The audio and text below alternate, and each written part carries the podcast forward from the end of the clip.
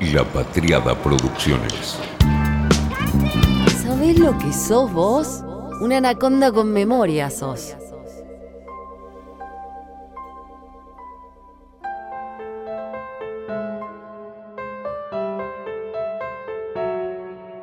Archivo desclasificado. Visita al Reino Unido de Bulganin y Khrushchev.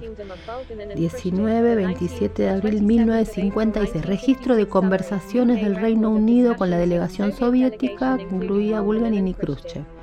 Idioma original, inglés, documento. Este es una, claro, es un documento desclasificado. Documento número 16.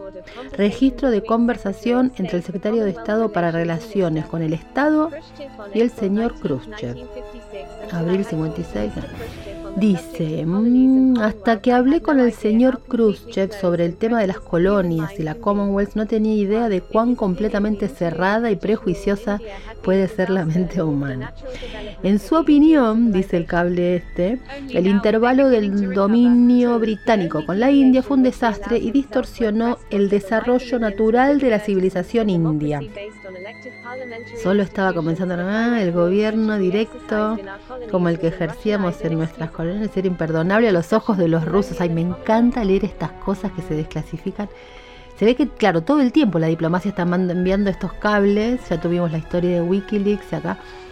Khrushchev dio sus razones por las que se había pronunciado a favor de la India.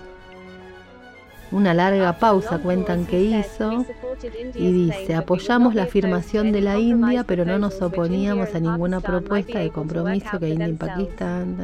Momentito lo que dice este cable. Cuando Khrushchev habló de las cualidades del whisky escocés y las cualidades necesarias para ser un político, se mostró afable y gracioso, pero todo fue una experiencia deprimente, cuenta el cable. Pero bueno, entonces tenemos una primera información que en este Anaconda es lo único que importa. A Khrushchev le gustaba el whisky. La historia de la Unión Soviética con el whisky es insólita, disparatada, genial. La influencia del alcohol en Rusia es de una obviedad, ¿cómo la llamaríamos? Memética. Chupa como cosaco. Bueno, ya alcanza y sobra para entender el vínculo de Rusia con el alcohol.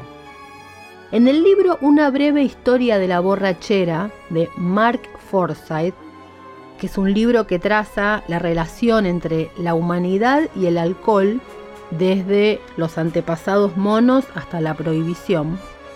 Cuenta, entre otra tantas cantidad de cosas, las idas y vueltas de Rusia con el alcohol. En 1914, el zar Nicolás II prohibió la venta de alcohol en todo el territorio.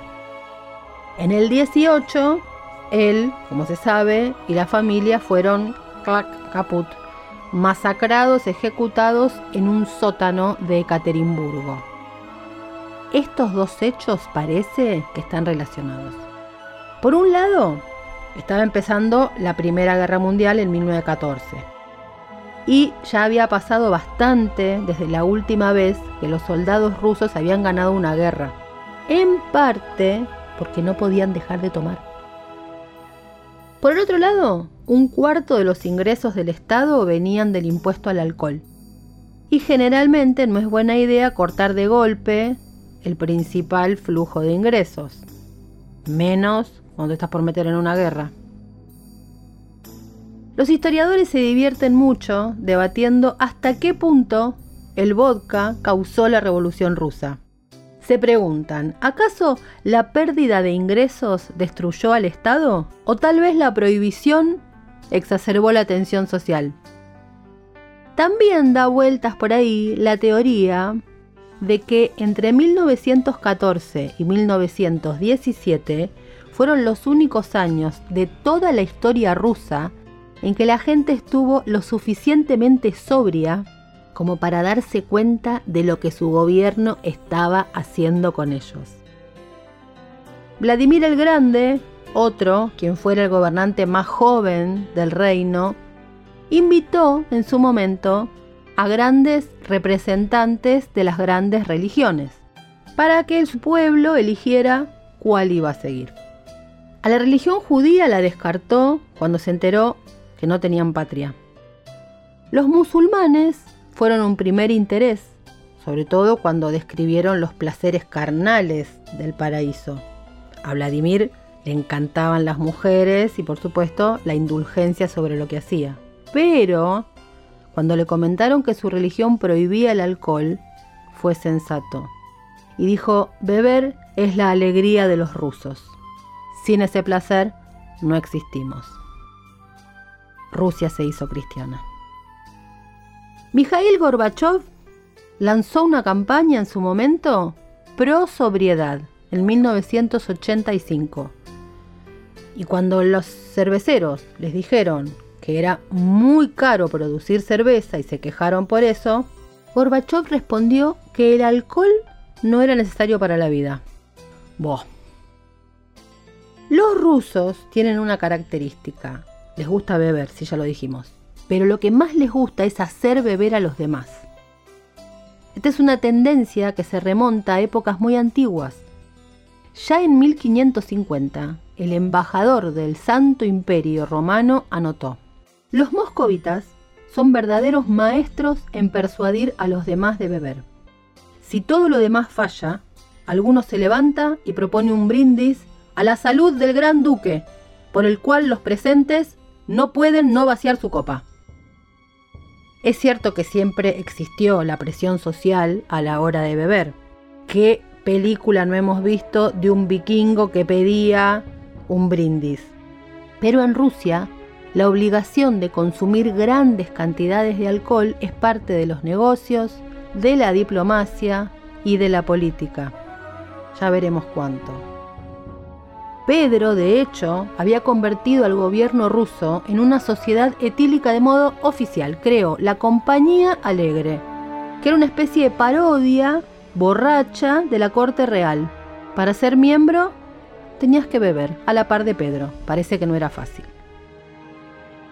Stalin no bebía mucho, cuentan, pero sí mantenía esta costumbre de hacer beber.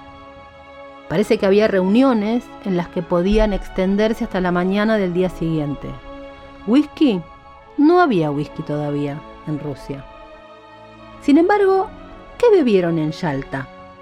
Whisky dicen que fue el que llevó el amigo Winston Churchill. ¿Está comprobado? No, me aferro a eso de todas maneras. De hecho, cuando una serie televisiva llamada Un Mundo en Guerra habla de esas reuniones, también habla de los olores. Dicen que Stalin olía agua de Colonia Tronoy, Roosevelt a madera, Churchill, por supuesto, a tabaco y whisky. Él viajaba siempre con whisky, mirá si no le va a haber convidado. Vas a ver que sí que le convidó. Cuenta Erkin Mohamedoy, un escritor que ha escrito muchísimo sobre el tema del whisky y la historia y Rusia, el extraño caso del whisky y Stalin. El padre de Erkin era diplomático y fue uno de los pocos soviéticos que a mediados de los 70 tuvo la oportunidad de viajar por el mundo y de probar el mundo. Una de las cosas que más le gustó, por supuesto, fue el whisky. Él lo descubrió en 1955 mientras trabajaba en su primera tarea en el extranjero como agregado de la Embajada Soviética en Tailandia. Siempre había ahí botellas de whisky escondidas. Naturalmente no eran maltas, no había. Había mezclas, marcas internacionales como Valentine, Johnny Walker, Chivas y ocasionalmente algún canadiense o algún Bourbon. El primer trago de Erkin, de este escritor, del hijo de este agregado en la embajada soviética en Tailandia, fue un Suntory. Dice que fue amor a primera vista con el whisky. El whisky en Rusia y luego en la Unión Soviética era una bebida completamente desconocida. Los rusos, como contamos, beben muchísimo, pero tienen una bebida que es el vodka y que lo que ellos ven como una característica positiva es que radica en la pureza de esa bebida, es neutral. Para ellos cuanto más neutral es el refinado, mejor. Y los rusos además son bebedores de shots, no bebedores en el sentido de extender la bebida. Hasta hace bastante poco, incluso el coñac, o sea, el brandy de Armenia o de Georgia, al que ellos siguen llamando coñac, se consumía en shots, en tragos así, en disparos, en vasos chiquititos. La primera mención del whisky en la literatura rusa la hace Alexandre Bertinsky, el poeta. En una de sus canciones escritas en la década del 20 de 1920, escribió, Qué agradable es sentarse con un amigo y tomar un buen whisky escocés mencionar con una sonrisa que solía ser la confidente de esta dama. Fue Bertinsky quien ayudó a poner el whisky en el género correcto, dicen. El diccionario más autorizado de la lengua rusa, DALS, ofrece dos variantes de géneros para el whisky, el masculino y el neutral. Cuando Dahl estaba trabajando en su diccionario, nadie en Rusia sabía exactamente qué era el whisky por lo que tradicionalmente el whisky en los libros, los medios de comunicación y los anuncios era llamado como eso. El ron ruso, el coñac, la ginebra, el brandy e incluso el bourbon aparecían como masculinos, el vodka en femenino, mientras que la mayoría se referían al whisky como un neutral. O sea, la historia del whisky en Rusia es muy zigzagueante, hasta Stalin, el llamado padre del whisky soviético. Esta historia se la contó a Erkin un coronel de la KGB, que se negó a que se mencionara su nombre. Esto se lo contó en 1974 este coronel de la KGB que estaba en Tayikistán. En una pequeña granja colectiva que conoció llamada Sugar Cane. Él dice que se encontraba en esa granja llamada caña de azúcar y había una paradoja en ese lugar, y es que los rusos no cultivan caña de azúcar. Resulta que durante la Gran Guerra Patriótica, lo que Occidente llama Segunda Guerra Mundial, pero para un país que perdió 40 millones de seres humanos, es definitivamente la Gran Guerra Patriótica, de hecho, nos lo explica así Elizabeth Jennings o Nadesda en The Americans. Y él en ese momento trabajaba en el Ministerio de Alimentación como enólogo. Parece que a finales de 1942, el ministro de Alimentación lo llama y le dice que cree un whisky soviético en tres meses. No sabía lo que era el whisky, pero le preguntó al ministro de dónde venían las órdenes, de Stalin. ¿Qué pasaba? Cada año, nuestro querido amigo Winston Churchill le enviaba a Stalin cajas de whisky, White Horse, y Stalin había preguntado a su ayudante privado, Postkrevishev, qué era y si tenían alguno.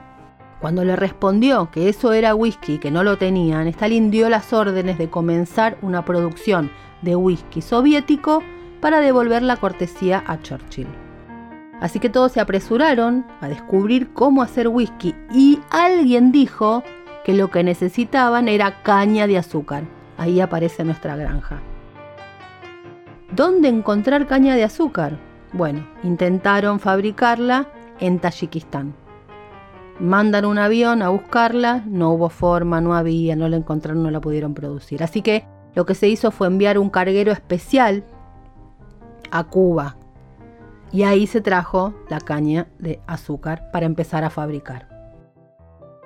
El whisky se envejeció en madera, luego de ser destilado, se hizo una botella especial con una etiqueta especial, una etiqueta negra con letras doradas.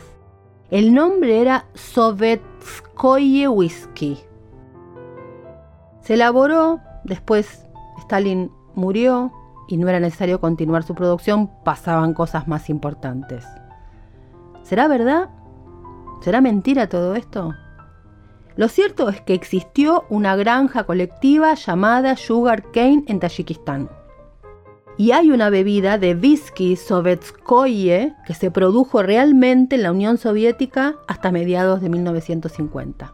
Como consumidores, además, conocemos que Brezhnev el político que de los dos bloques más tiempo gestionó lo que pasaba durante la Guerra Fría, él amaba entre tantos placeres de la vida, los puros, los coches de lujo, las mujeres, los viajes, también amaba el whisky. Pero parece que el que tuvo también bastante que ver con la fabricación y con la historia del whisky en Rusia no fue tanto Brezhnev, sino Nikita Khrushchev, el que le siguió a Stalin y fue antecesor de Brezhnev.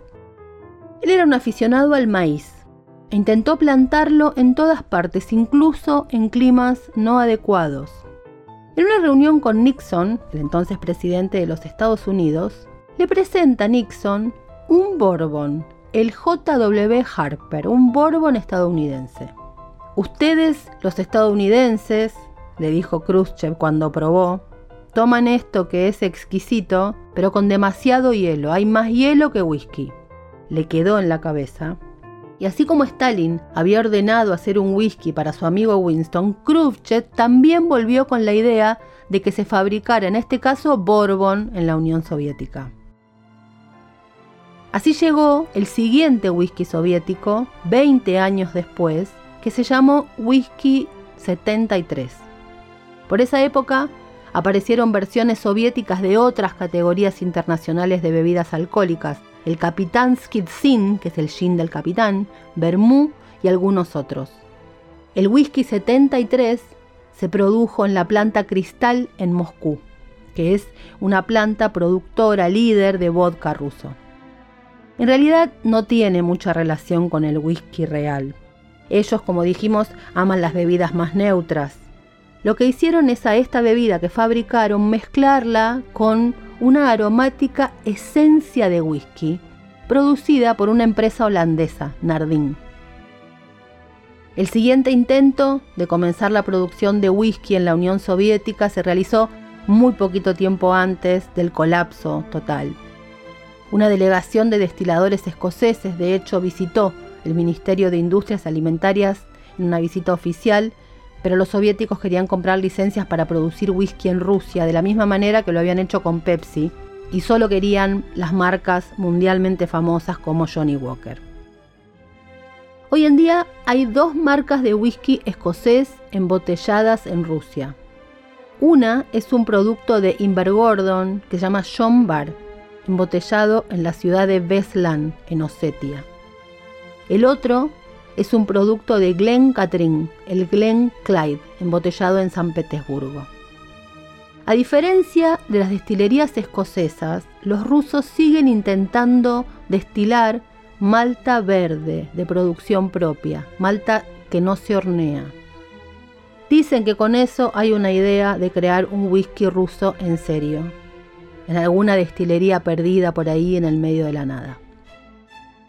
¿Lograrán alguna vez los rusos cumplir el sueño de Stalin, el de Khrushchev, y estar a la altura del paladar de Sir Winston Churchill, como para enviarle a los ingleses o a los dueños del Bourbon un regalo de Navidad como una botella de whisky ruso?